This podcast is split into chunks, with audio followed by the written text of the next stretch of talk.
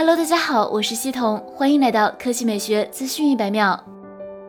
华为下一场发布会定了，官方宣布九月十日晚上八点举行华为全场景新品发布会。海报宣传中给出了三个图标，可以看出来会有笔记本、智能手表及一款不太确定的新品。考虑到前不久才推出了 MateBook X。及 MateBook 十三、十四二零二零锐龙版笔记本，这次发布的笔记本应该是传说中的笔记本。智能手表也好理解，Watch GT 系列手表今年也到更新的时候了。至于第三款产品，看着像是智能音箱，但是又不能百分之百确定，有可能是个全新产品，只能继续等待揭秘了。值得注意的是。九月十日当天，还是华为的 HTC 开发者大会，白天应该会正式推出鸿蒙二点零系统，晚上发布的一些产品有可能就要上鸿蒙系统了。智能手表、音响这些 IoT 设备最有可能。这次发布会可以确定的是，不会有麒麟九千处理器及 Mate 四十，因为后两者太重要了。华为会有单独的发布会，惯例是在九月初的 IFA 大会上宣布麒麟九千处理器。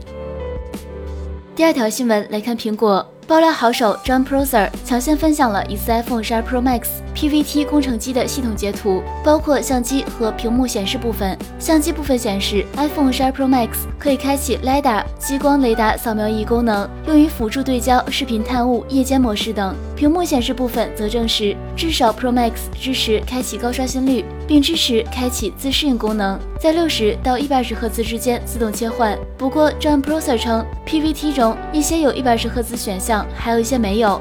所谓 PVT 及小批量验证机，可以视为量产机前的最后打样。需要注意的是，截图中部分单词并不严谨，比如英式英语以及一百二十赫兹中的 H 并未大写，让人怀疑 PS 的可能。但爆料人否认并强调，工程人员没有那么讲究。有趣的是，随后 EAP 也分享了一批 iPhone 12 Pro Max 评摄，似乎佐证爆料非假。